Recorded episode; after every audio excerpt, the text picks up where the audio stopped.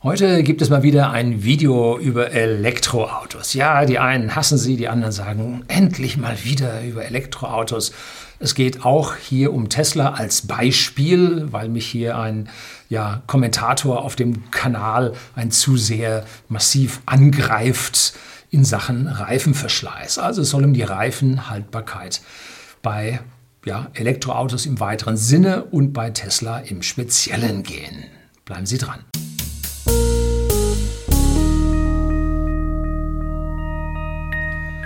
Guten Abend und herzlich willkommen im Unternehmerblog, kurz Unterblog genannt. Begleiten Sie mich auf meinem Lebensweg und lernen Sie die Geheimnisse der Gesellschaft und Wirtschaft kennen, die von Politik und Medien gerne verschwiegen werden.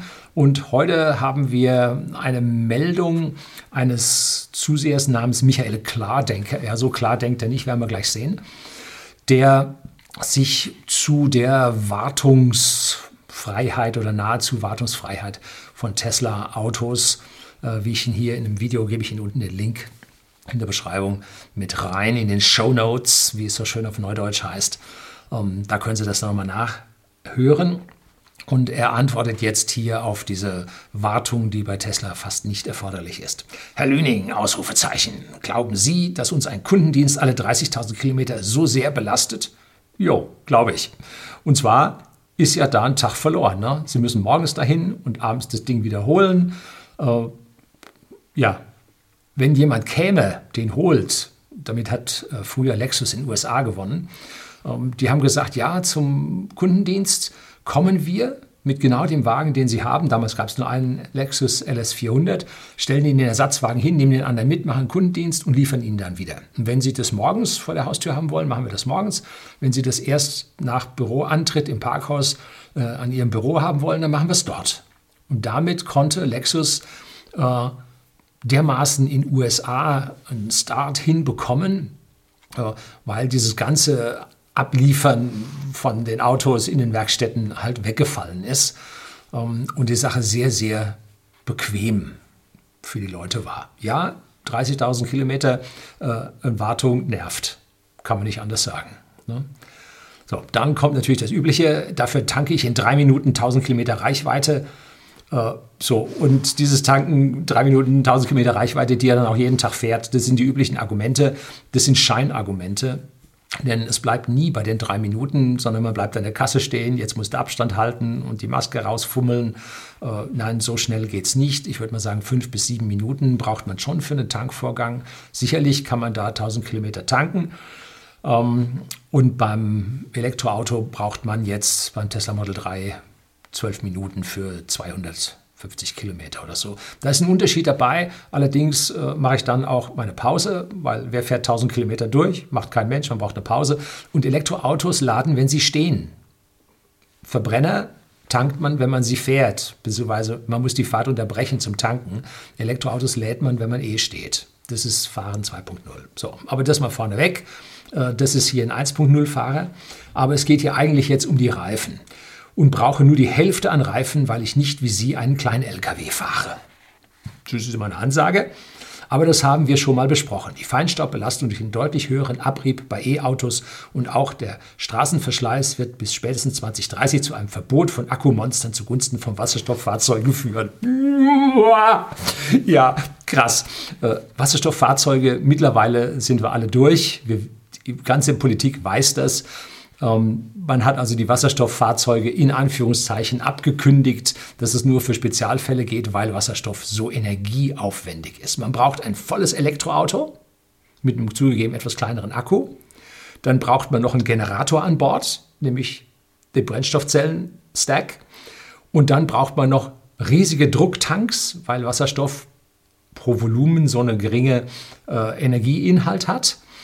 Äh, das heißt, man hat da hinten 3700 Bar äh, Wasserstoffbomben drin. Das ist jetzt blöde gesagt, also natürlich nicht Fusions-, sondern Explosionsbomben.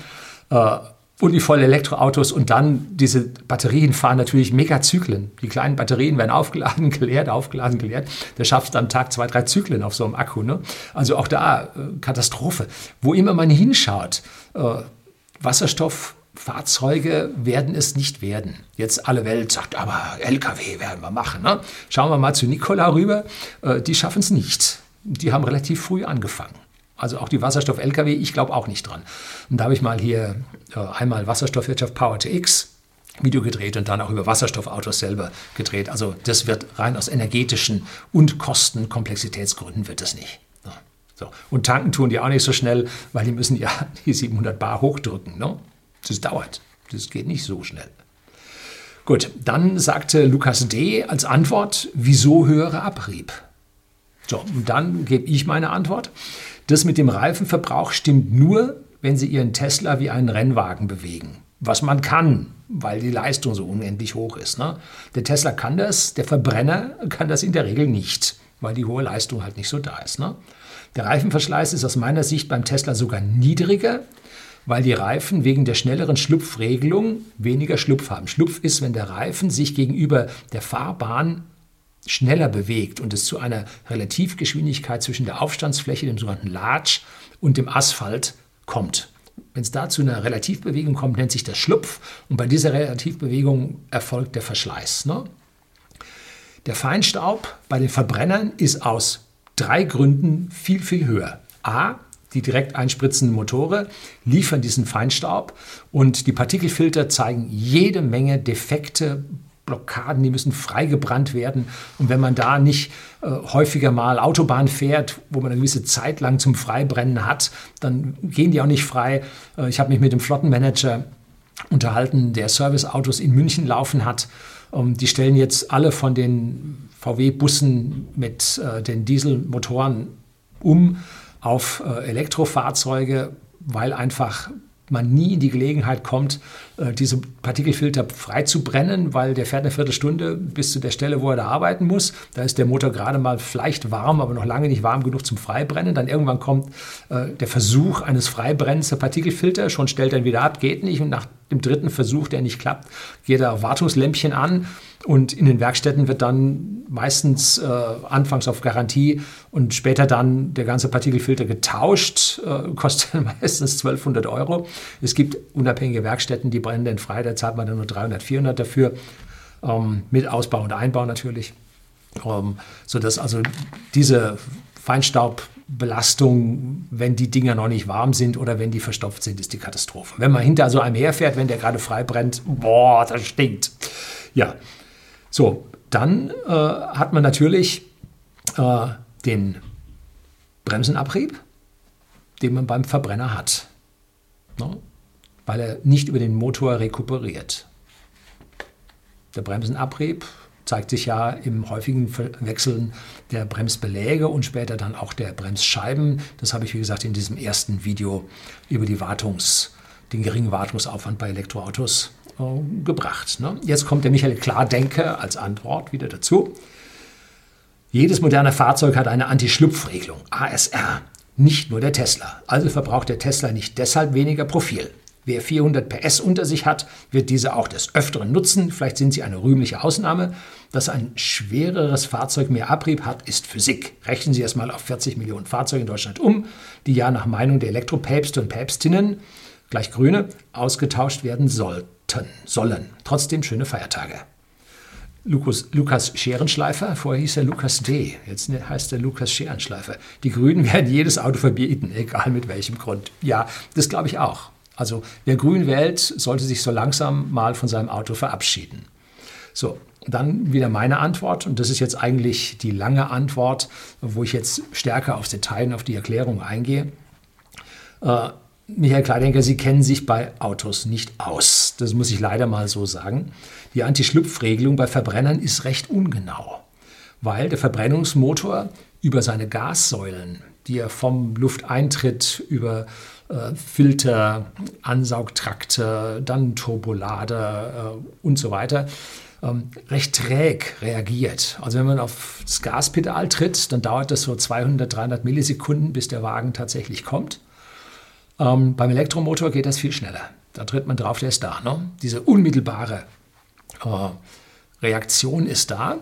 Ähm, und weil man hier jetzt äh, im Prinzip äh, das fehlende Feedback an dieser Stelle hat, ähm, reagiert der Verbrennungsmotor träge Und auf der anderen Seite kann man deswegen jetzt mit der Motorbremse auch nicht richtig runterbremsen, sondern muss die echten Bremsen nehmen. Und wenn der Reifen droht durchzudrehen, muss man mit den Bremsen, entsprechend wie beim ABS, das entsprechende Rad, was droht durchzudrehen, äh, einbremsen. Und das ist ungefähr alles nur mit der Geschwindigkeit der ABS-Regelung. Und wenn Sie da mal jetzt auf Schnee fahren, drehen in der ABS rein, dann werden Sie bub, bub, bub, das ist so zwei pro Sekunde oder sowas regeln die. Ne? Schneller ist die Schlupfregelung bei Verbrennern nicht. So. E-Autos regeln aber in der Regel 100 Mal pro Sekunde. Es gibt Supersportwagen wie den Rimac zum Beispiel, äh, der regelt 1000 Mal pro Sekunde. Das ist schon mal ganz was anderes. Da ist die Regelung äh, des Rades, des Schlupfes um Faktor mindestens mal 50 bis mehr hundertfach besser und führt zu deutlich weniger Schlupf am Reifen. So, zusätzlich haben die Tesla Allradantrieb, was so ein normaler Verbrenner an dieser Stelle nicht hat. Da kommen dann gleich noch ein paar Vergleiche und das reduziert die Last auf den Rädern und reduziert den Schlupf nochmal. Ne? Die wenigsten Verbrenner leisten sich A, den Allradantrieb, weil er unglaublich aufwendig ist mit diesen Verteilergetrieben, Viskosekupplungen und so. Das macht die Sache richtig teuer. Ähm, und die Drehmomentverteilung bei den Verbrennern zwischen Vorder-, Hinterachse und so weiter, das erfolgt entweder A über ein festes Verhältnis oder B über diese Viskosekupplung. Und auch da ist die Regelung hm, träge, nicht wirklich schnell und kann den Schlupf an dieser Stelle nicht unbedingt verhindern. Und so haben meine eigenen Verbrenner, die ich gefahren habe, auch mit 330 PS hatte der mit, den, mit der größten Leistung, der 750i, äh, der fuhr mit einem Satz Reifen 45.000 Kilometer genauso wie mein Tesla. Also da an der Stelle kein Unterschied. Allerdings sind bei mir vergleichsweise hohe Anteile an schnellen Autobahnfahrten dabei. Ähm, schnell in Anführungszeichen, ich fahre jetzt mit dem Tesla meistens so 150 äh, mit Autopilot. Und wenn wir ehrlich sind, äh, nur ganz selten, zu oft Zeiten kann man also da durch die Gegend knallen, ähm, wie ich das mal hier mit 235 Kilometer pro Stunde nach Ulm gemacht habe. Gibt es ein Video zu. Ähm, ja, geht aber auch, kein Problem.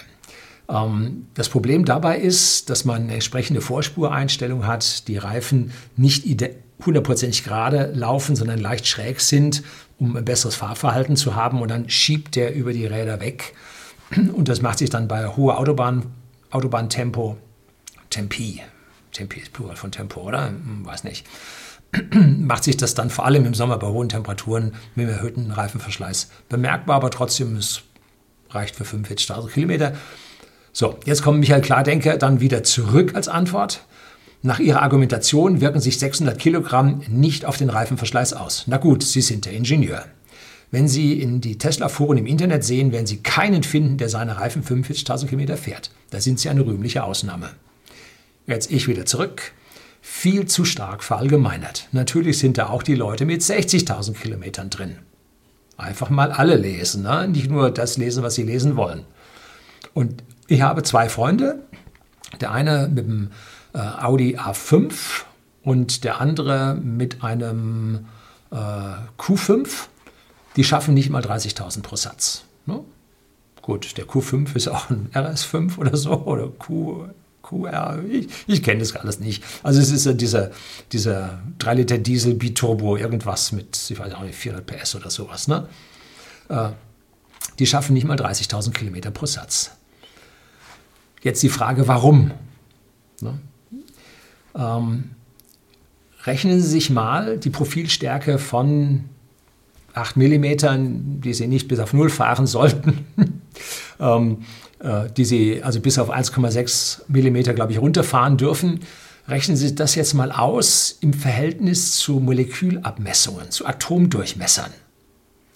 Und das rechnen Sie jetzt mal auf die Kilometerstrecke um dann kommt so in erster Näherung raus. Und Sie wissen ja nicht, wie die Moleküle räumlich angeordnet sind, wie die vernetzt sind und so. Aber in erster Näherung kommt da raus, dass Sie eine Spirale an Molekülen auf der Straße lassen. Wenn Sie hier diese 45.000, 50.000 Kilometer mit dem Satzreifen fahren. So.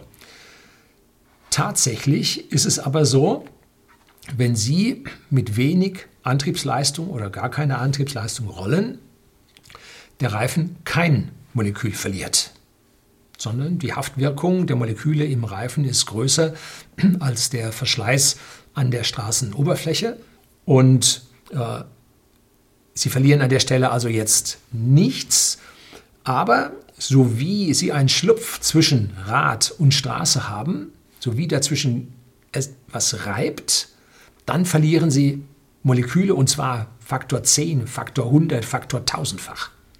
Wenn Sie mal da so die äh, Dorfjugend äh, in der Nacht äh, auf den Feldwegen sehen, ähm, wie die dann ihre äh, schwarzen Streifen ziehen, äh, die Drag Races äh, dort veranstalten, wo sie nachher dann die schwarzen Striche am Boden sehen.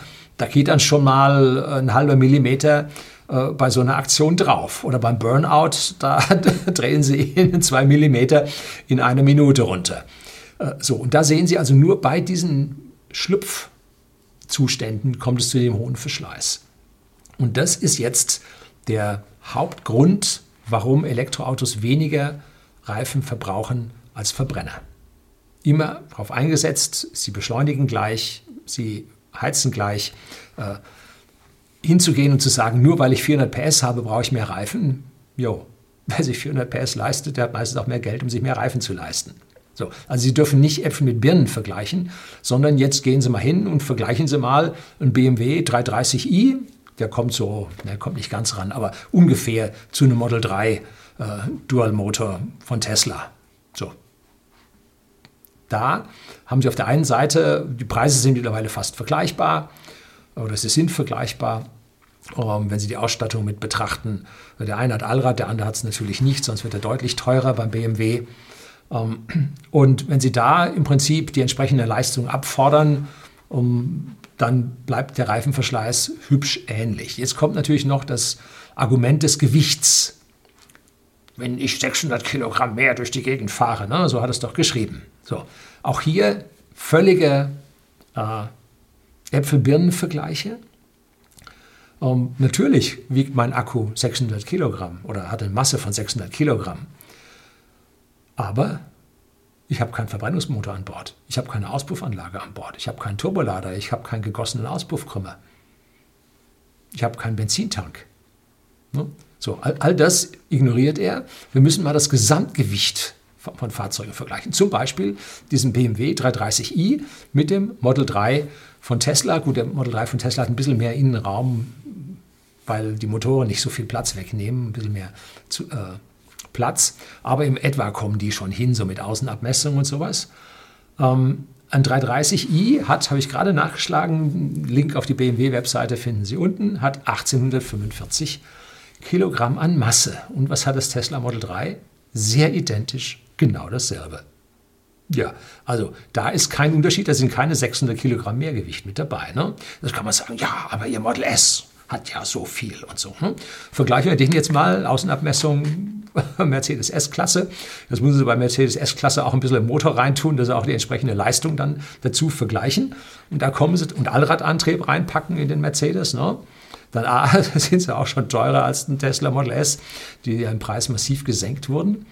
Äh, und jetzt schauen Sie mal, mein Tesla Model S hatte ich auf der Waage 2235 Kilogramm. Und was kostet, äh, was kostet, was wiegt S-Klasse Mercedes? 2235 Kilogramm. So, also auch hier völlig identisch. Also Ihr Argument mit dem Gewicht war früher vielleicht noch richtig. Eigentlich war es nie so richtig, weil es immer nur 100, 200 Kilo mehr Gewicht waren. Heutzutage ist es identisch und es gibt kein Mehrgewicht mehr an Elektrofahrzeugen. Dasselbe Spiel können Sie mit dem Golf und mit dem ID3 machen. Springt die Katze auf dieselben Füße. Ähm, und warum fahren Sie jetzt mit einem Golf oder einem anderen kleineren Fahrzeug äh, nicht so viel länger und weiter als jetzt mit diesen 2 Tonnen Gefährten oder 1800 Kilogramm Gefährten? Nun, weil diese Fahrzeuge größere Reifenbreiten haben. Damit haben sie größere Aufstandsflächen und damit ist die Flächenpressung zwischen dem Gummi vom Rad und der Straße abgesenkt, als wenn Sie über den identischen Reifen nun die höhere Masse da drauf drücken würden. Und wenn die Flächenpressung niedriger ist, dazwischen die, die, Auf, äh, die Aufstandsspannung, das heißt Kraft pro Fläche, pro Large-Fläche, wo der Reifen aufsteht, und wenn die nun in der ähnlichen Größenordnung ist, dann haben sie ähnlichen Verschleiß. Das heißt, die holen über den größeren Reifen, holen die sich geringeren Reifenverschleiß da im Prinzip rein, wobei ganz klar sein muss, größere Autos, größere Reifen, größerer Preis. Also da führt kein Weg dran vorbei. Aber so ein äh, 330i von BMW hat ähnliche Reifengrößen wie ein Tesla Model 3. Also da gibt es an der Stelle keinen großen Unterschied. Also hier mit Reifenverschleiß äh, da zu argumentieren, können Sie vergessen. Äh, viel, viel schlimmer ist der Bremsenfeinstaub, den der Verbrenner hier abgibt und die schlechten Partikelfilter, die doch zum Verstopfen neigen und die Freibrennen, das Freibrennen, was nicht so wirklich nachhaltig bei allen Fahrzeugen funktioniert. Ich will da nicht alle über einen Kamm scheren, es gibt sicherlich welche, bei denen das funktioniert, aber im Prinzip äh, sehr, sehr anfällig und unsere Städte sind voll davon. Ne? So, das soll es gewesen sein. Herzlichen Dank fürs Zuschauen.